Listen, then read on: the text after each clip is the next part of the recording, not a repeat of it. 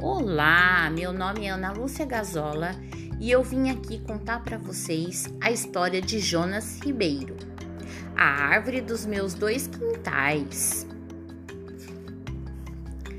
Para os velhos amigos, as velhas árvores e de modo especial para o Sérgio, um jardineiro amigo da terra, que adorava prosear e tomar um cafezinho feito na hora. Hum! Quando nasci, ela já morava no quintal. Já era grande e conversava comigo. Eu cresci, ela cresceu ainda mais. E também cresceu a nossa amizade. Um dia, quando estava olhando para dentro de mim, encontrei outra árvore. Era diferente, mas era a mesma árvore. Fiquei confuso e corri para o quintal. A árvore continuava ali, firme. Voltei para dentro de mim e encontrei a outra árvore. Entendi. Havia duas árvores, que na verdade era uma só. A árvore do quintal e a árvore da imaginação. Havia dois quintais, o de fora e o de dentro dois pares de olhos. Um par olhava para o quintal de casa e o outro olhava para o quintal da imaginação.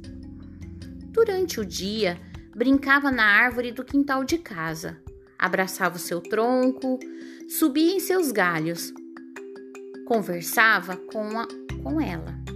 Era mágico demais. À noite, brincava na árvore da imaginação ria, dançava com ela e voava com os pássaros. Era real demais.